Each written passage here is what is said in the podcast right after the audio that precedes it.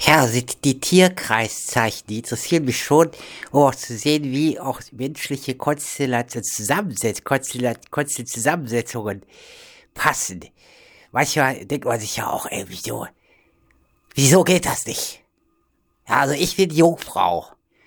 Und äh, das ist ja auch ein sehr, sehr sensibles, so ordentliches Tier, Tierzeichen, ne? Sternzeichen. Also ich bin Skorpion. Oh, das passt aber nicht. Das, oh, da wird's Ärger geben. Tierkreiszeichen, sagen einige. Heutzutage sagt man eher Sternzeichen. Ja, also beides bezieht sich auf die sogenannte Astrologie.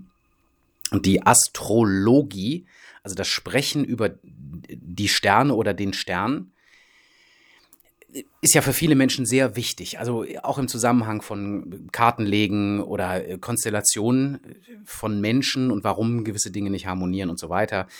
Astrologie ist sehr interessant, wenn man es als Bühne betrachtet. Ja, also dass die von mir aus Himmelskörper, nennen wir sie mal, auf einer Art ja, Bühne, Stage sind und die Anordnung und so dann dirigiert wird und es ist eine, ein gewisses Zusammenspiel von äh, gewollt sein im, im Rahmen einer der Geburt in einem Jahrgot, sprich in einem Kreislauf, den unsere Altvorderen Vorderen beobachten konnten äh, im Himmelsspiel.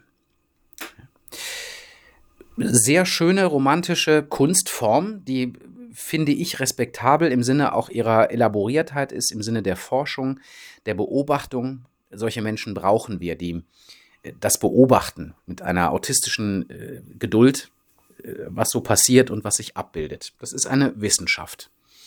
Astronomie, wie wir wissen, das hat was mit Raketen und irgendwelchen äh, Fahnen oder äh, Golfspielen auf äh, dem Mond zu tun oder auf äh, dem Mars oder so, ja, also Roboter auf dem Mars, das ist Astronomie oder schwarze Löcher, die saugen alles auf. Können wir aber nur mit ähm, Zahlen darstellen und das dann in Bilder umwandeln, weil das ist die, die, die Webcams, die, die können das nicht aufnehmen. Das kann man nur mit Zahlen ausdrücken. Wenn wir zurückschauen, und da sind wir mal wieder bei Sprache, wo kommt, warum sind das denn Tiere? Ist denn eine Jungfrau oder ein Schütze äh, oder ein Wassermann, sind das Tiere? Nein, das äh, fällt selbst dem verblödetsten Idioten auf. Warum heißt das also Tier? Es kommt eben von Tür. Ja? Und Tür, da können jetzt Sprachwissenschaftler äh, von mir aus auch sich aufregen. Wir kürzen das ab. Es ist eine oder die Gottheit oder ein Name für Gott. Ja? Und dann wird es langsam klarer, wenn wir eben Sprache wieder auf das zurückführen, was sie ausdrücken möchte in ihrer ähm, sagen wir mal, älteren Form oder in ihrer ursprachlichen äh, Gemeintheit oder äh, Gewolltheit. Das kommt auf die Perspektive des Denkens an oder der jeweiligen Forschung. Türkreis. Ja. Man könnte auch sagen Tür Christ im Sinne des Kosmos Erfülltseins. Gott in Christ, sprich in der Erde oder um die Erde. Ja? Aha, also es ist ein Kreislauf, ein Jahresgut, ein Jahrgut, ein Jahrgut Weiser. Da gibt es einen schönen Kalender, kann ich sehr empfehlen, ohne dass ich irgendwelche Tantieme bekomme. Und in diesem Kontext ist es natürlich interessant, danach zu fragen, ja, also ähm, was ist, was bin ich in Tür, in, in diesem Jahrgut-Kreis? Ja? Wann bin ich denn gekommen? Bin ich im Winter gekommen? Bin ich im Sommer gekommen? Im Frühling, im Herbst und so weiter? Ja? Und wie, wie ist dann vielleicht auch so meine, meine Aufgabe im Leben, meine Aufgestelltheit? Was ist, was bin ich für einer von diesen zwölf Matetes im Griechischen? Ja? Also Schüler oder Lernende. Die Matetes im Koin, in der, im Koine Griechisch, also sprich der sogenannten Urform des, des sogenannten Neuen Testaments, äh, sind das eben äh, Schüler oder lernende Lehrlinge. Ja? Und eben nicht Jünger. Was ist das bitte für ein Wort Jünger? Also äh, ich bin Jünger. Also ich meine, das waren ja Leute, die waren nun mal nicht jünger, definitiv laut des Narrativs, nicht jünger als der Jesus, sondern die waren älter. Speziell dieser Petrus oder Kephas. Ja? Gleiche Figur im, im Koine-Text, also im griechischen Urtext Kephas und dann später ist eben Petrus draus gemacht, weil Kephas halt Fels oder Stein ist. Ja? Kephas eher Fels. Muss man nicht wissen, kann man wissen. Kann man abspeichern, aber tant pis, würde der Franzose sagen. So, insofern sind es dann zwölf, symbolisch, sinngeschichtlich. Und so haben wir auch, wie unser Kalendarium heutzutage vorliegt, es ist eben kein Kalender, es ist ein Kalender. Ja, es ist eh geändert, direkt ein anderes Ding. Kalender kann man sich mal ähm, zu Gemüte führen, äh, was das ist und was die Kala ist auch. Ja, nein, das ist jetzt keine Blume. Insofern ja, haben wir da eben diese Wortverschiebungen und sofort wird etwas völlig anderes draus. Die Jünger. Es ist eine ganz andere Wirkung, wenn man sagt, die äh, Folgenden, die Akolyten, also die Folger oder äh, die mit, Mittuenden. Ja, also da kann man ein bisschen mit rumspielen. Dann, dann verändern sich auch so in der Wahrnehmung dessen, was wir in der Schule mitbekommen haben, im Konfirmationsfirmen, Kommunion, irgendwas Unterricht, Messdiener. Äh, ja, dann, dann wird das anders wenn man eben auf den Urtext mal schaut, zumindest im, im Sinne dessen, was steht denn da eigentlich. Und in diesem Zusammenhang, auch im, äh, im Rahmen meiner im heilvollen, sprich heiligen Forschung, stößt man unweigerlich auf die, wiederum auf die teutischen ähm, Ansprachen, die verschiedenen Worte, die man für Gott weil wir nun mal Menschen sind und aus verschiedenen äh, Ethnien, äh, Landesstrichen kommen, haben wir einfach ein anderes Bedürfnis, äh, um das äh, zu benennen, was wir als Allgötliches wahrnehmen. Als Allgütliches, als Allgutes. Da gibt es zum Beispiel auch eine druidische Anrufung oder wikingische Anrufung, für, ähm, die äh, so erfolgt, dass die 50 Namen des Allgottes von mir aus in diesem Zusammenhang Odin, Aden, Adam, Aton, Atom ausgesprochen werden. Beim Durchgehen durch diese Liste, wenn man eben, äh, ja, also äh, linguaphil ist, lingophil, dann äh, assoziiert man sich eine ganze Menge aus diesen rekonstruierten äh, altsprachlichen äh, Apparaten zusammen. Was mir speziell aufgefallen war, waren zwei Bezeichnungen für Odin oder für den Allvater, für das All alleltern, elternteilige für die äh, BRD-Damen, die zuhören. Ja? Unabstrakt denkenden, aufgewachten, woken. Ja? Ihr merkt, ich stecke so ein bisschen in woke fest.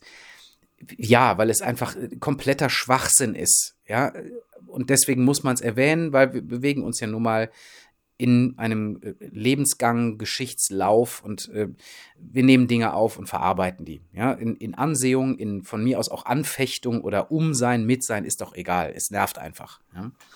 Dass man das jetzt schon so als Reflex hat, das immer wieder dazu sagen zu müssen, als wäre man irgendein Idiot. Ja? Nein, die anderen sind Idioten, die sowas einfordern. Idiotes, diejenigen, die um sich selbst kreisen, sprich, die eben nicht mehr peripheral um eben die Sphäre äh, des Gesamten sich kreisen, sondern nur noch um sich, könnte sie auch Egomaniker nennen. Ja, also die verichten. Und das zwangsläufig ist das eben satanisch, also singulär. Aber gut. Nehmt es ex post als parenthetische, als parenthetischen Kommentar. So, diese beiden Namen, die mir aufgefallen sind, waren Hangatür und Siktür. Ja? Und da, da, da erschien es mir im Erinnern der Betrachtung von Kirchengebäuden, wie, wie sie uns heute so erscheinen oder dargestellt oder erlebbar gemacht werden einige von euch, die dann ab und zu mal Kirchen besuchen, das machen auch Veganer, die gehen da rein und äh, they are marveling at the architecture. Ja, so. Und in vielen Fällen sieht man gerade in älteren, sogenannten älteren Kirchengebäuden eben dieses Marter-Schlachtkreuz, was, wo dann dieser geschlachtete, gemordete, durchbohrte nach Westen guckt, also Jach, Jachwechs Himmelsrichtung anschaut, also den Westen Und darüber in der sogenannten Apsis, also viele Kirchengebäude, alte, haben ja da diese, diese, diese Art Erker hinten dran, der am Kirchengebäude dran ist, mit dem Kirchengebäude verbunden, aber dann so eine Art Halbkuppel hat. Also das ähm, östliche Ende einer, äh, von mir aus dann jetzt mal gotischen Kirche, also einer Gotenkirche. Ja, das nur auch wieder in Parenthese. Und in dieser Apsis ist eben an, in diese Halbsphäre, in diesen Halbkreis, äh, dieser sogenannte Pantokrator gemalt. Also einige würden das als, ja, das ist der Jesus, der lebendige Jesus. Ne? Ja, es ist eher der, ja, der Auferstandene beziehungsweise der ewige Christ oder Christus. Ja? Und das durfte in alten Kirchengebäuden nie fehlen. Als, als Zweiheit, als Geschichte, als Wirkmechanismus, Ursache und Folge. Ja, also der für die, nennen wir es mal Menschen, äh, gestorbene, nehmt es einfach mal so, gestorbene Jesus, der von Christ erfüllt war, löst sich dann ja auf und er steht auf als Scheinleib, wenn man so will. Das kommt je nach an, was man, welche Bücher man gelesen hat und welche Typen man dann irgendwie gut fand. Er steht auf und dann an Christi Himmelfahrt verbindet er sich sowohl mit dem Kosmos, er geht in den Kosmos auf, aber er geht auch zum Allvater oder äh, zu Elternteil 1 und Elternteil 2, äh, wenn man jetzt Heiliger Geist als im Himmel sieht, zurück. Es ist eher sinnvoll zu sagen, er geht in den Kosmos, in die Erde und verbindet sich mit Holle und geht in den Himmel und verbindet sich mit Fatur. Ja? Und somit ist er eben ein Kreuz, die kosmische Achse. Das ist eigentlich gar nicht so schwer. Ja? Das fehlt, dieses Bild, dieser Gang, dieses, ähm, dieses Zweierpaar, diese Achse fehlt aber in heutigen Kirchen besonders. Da ist immer nur entweder ein Kreuz ohne irgendetwas dran oder eben dieses Schlachtkreuz mit, der, mit dem Halbtoten da irgendwie dranhängend. Aber es fehlt der sogenannte Pantokrator, also der Allverwalter, Christ. Ja? Und ähm, das das nehmend und dann diese zwei Worte, die ich da eben erwähnt habe, Hangatür und Sigtür, also der hängende Gott und der siegende Gott. Rückschluss, man hat aus dieser teutischen, gotischen, germanischen, egal wie ihr das jetzt nennen wollt, ähm, Erzählung oder Wahrnehmung, hat man diese zwei äh, Gott Stasen, also Zustände, Goth-Zustände, Odins-Zustände genommen und dann eben diesen Teuten, die hier rumliefen oder Kelten oder was weiß ich, so dargestellt. Also zwei von 50.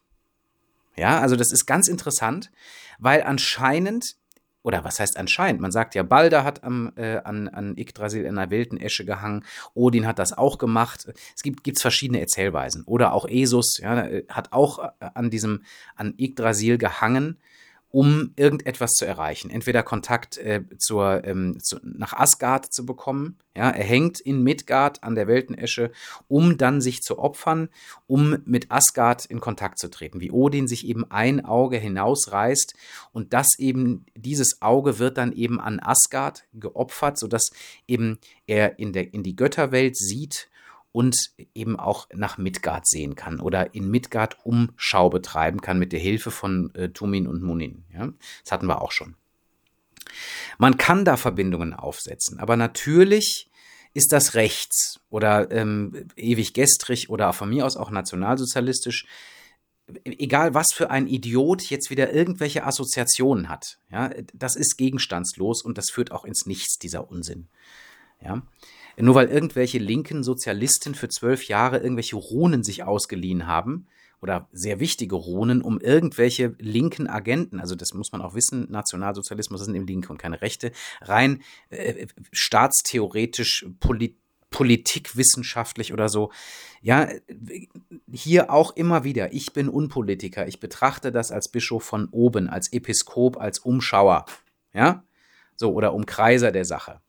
Also irgendein Vollidiot, der mir jetzt irgendwas politisch oder ideologisch vorschreiben will, da, da, da zitiere ich ähm, einen dieser ähm, Astronauten, die da im Moment im Fernsehen auch immer laufen, ähm, hast du recht, nee, Alter, hast du nicht, kriegst du nicht. Ja? Also bitte, sollte es da äh, wirklich Vollidioten geben, die sich jetzt irgendwie aufgerufen fühlen, äh, funktioniert nicht. Ja, weil wahre Wissenschaft ist immer unpolitisch, unideologisch und auch im besten Fall unreligiös. Das, was wir hier machen, ist Wissenschaft, ist Prüfung, ist Forschung. Das ist keine Religion. Bitte beachten. So, und in diesem Zusammenhang, wieder zurückkommend auf Hangatür und Siktür, hat man diese Achse genommen. Das ist nicht unbedingt urrömisch oder urchristisch oder irgendwas. Diese Kreuzigungsfolterdarstellung, die gab es laut der äh, theologischen, biblischen Geschichtswissenschaft, gab es die im sogenannten Urchristentum, was man vor 2000 Jahren setzt, ansetzt, hineinsetzt, gab es das nicht. Da war es eben der Pastor Bonus, also der gute Hirte, ja, äh, wie man diesen Jesus dargestellt hat. Oder eben den Christ in einem allegorischen Sinne. Aber diese Darstellung, diese Achse von Hangatüre und Siktüre ist eben anscheinend für die Teuten ein Ding gewesen, wo man sagte, damit kriegen wir sie. Damit können wir erzählen, die, ähm, die Bewegung von Opfer zu Aufstieg und Wiederkehr. Ja? Und dieses Bild soniert eben in den Halgadom hinein. Und vielfach ist ja auch dann so eine Apsis, so eine Kuppel dann auch ähm, mit Blattgold bemalt und äh, scheint tatsächlich in den Kirchenraum zurück. Und äh, heutzutage sind ja dann bedingt durch diese komische Schlachttheke, also die sogenannte Konzilstheke, wie man dann abschätzend sagt, also dieser Opferaltar, der dann ja äh, im Rahmen des Zweiten Vatikanischen Konzils in den 60er Jahren vor den Hochaltar gesetzt hat, das habe ich schon mal erwähnt ändert sich eben auch die gesamtakustische Situation. Ja, und da hat man diesen Ambo, also dieses, diesen Lesetisch, Lesepult. Und heutzutage sind in all diesen römischen Kirchen oder auch in usurpierten römisch- oder katholischen Kirchen durch Protestanten dann diese äh, Ambo-Tische, Säulen aufgebaut, wo dann Mikrofone äh, dran installiert sind. Warum? Weil, ähm, wenn sich da jemand ohne Mikrofon hinstellt, dann versteht man den nicht. Aber wenn man sich an den Hochaltar, sollte er nicht abgerissen worden sein, äh, von irgendwelchen Altwoken, Neuwoken, wenn man sich in diese Apsis stellt, kann man ohne Mikrofon in den meisten Kirchen, wenn sie nicht umgebaut wurden oder erweitert wurden, kann man sprechen in normaler Lautstärke, in einem normalen Stimmtimbre und äh, die Menschen verstehen den Sprecher bis in die letzte Reihe oder bis ans Ende oder bis ans Portal dieser Kirche, dieses Kirchengebäudes im Westen. Also selbst Jahweh in der Dunkelheit hört die Stimme des Christ in uns oder des Christ in der Verkündung. Ja, und ähm, diese Symbolik des Hangatür und Sigtür, also Siegesgott und hängenden Gott, das ist das, was ähm, zum Beispiel auch in der Kirche der Anthroposophen, also der Christengemeinschaft, kann man sich auch mal angucken, sehr traurige Gemeinschaft, äh, im Sinne der Stimmung. Da ist für das Altarbild, für die Altar-Tatsache im Sinne der Architektur, ist diese Darstellung Gebot beziehungsweise sogar Vorschrift. Also es muss eine Art von äh, Kruzifikationsszenario dargestellt werden und der Pantokrator, der Christ über dieser Sache, der lebende Gott oder Gott, der Siktür, ja, der hinabblickt oder nach vorne schaut und unter sich als Basis seiner Gutheit den Hangatür hat, also den hängenden Gott. Und daraus ist wahrscheinlich dieses ähm, Jesus war ganz Gott und ganz Mensch oder so erstanden. Ja? Also als theologische Fabrikation. Das braucht man aber alles nicht als Theologismus, sondern äh, man kann sich diese einzelne Geschichte eben nehmen. Ja, aber es ist eben nur ein Begriffspaar innerhalb einer Zahl von 50 ursprünglich. Und da gibt es eben ganz verschiedene Gotes äh, oder Türbilder. Eben nicht zwölf. Zwölf ist dann eine Systematik, wo für jeden Monat oder für jeden, für jeden Jahresteil, egal ob man das jetzt in Monate oder in Übergänge einteilt, meistens sind es ja Übergänge, oder man richtet sich eben nach dem Mond-Mondkalender und nicht nach dem Sonnenrhythmus. Äh, dann sieht man, es gibt einfach Unterteilungen, Repräsentationen von Tür, von, von, dem, von dem Tor. dem Tor zur Erkenntnis, dem Tor ins Leben. Ja, und äh, dann sieht man eben die redaktionelle Ansatzhaftigkeit auch dieses von mir aus Neuen Testaments, des zweiten Bundes, wo eben dann dieser Josef, Yusuf, Jeschua, Jesus eben sagt, ich bin das Tor, durch das ihr gehen müsst. Ah, ah, ich stehe quasi so in der Mitte oder ich ermögliche diesen Ja-Gut-Kreislauf. Ist das nicht schön? Ja, also da sind eben noch Reste dieser wichtigen und essentiellen Aussagen, was, wer, wie äh, mit um Christ ist, enthalten. Man konnte nicht alles entfernen, weil eben sonst die Menschen, die Teuten oder auch die Nordmannen nicht gefolgt wären oder die Kelten, die Galten, die Galater. Ja. Es ist also in allem etwas drin, was uns, wenn wir ein bisschen herumspielen, wie die Kinder, werdet wie die Kinder, ja, nehmt die Sachen äh, oder wie Besoffene, man sagt ja, ne, wie heißt das noch, Besoffene und Kinder sprechen die Wahrheit oder irgendwie gibt es ja irgendwie einen lyrischeren Ausspruch. Ja, Berauschte. Da sind wir gerade in der Phasennacht, in der Faselnacht, just am heutigen Tag. Das Tee haben äh, die Römers reingesetzt und dann wieder das Frühlingserwachen mit Fasten bestraft. Äh, also lass uns faseln, dann kommen wir von diesen bekloppten Worten Tierkreis zu Türkreis. Tür, Tür, ja?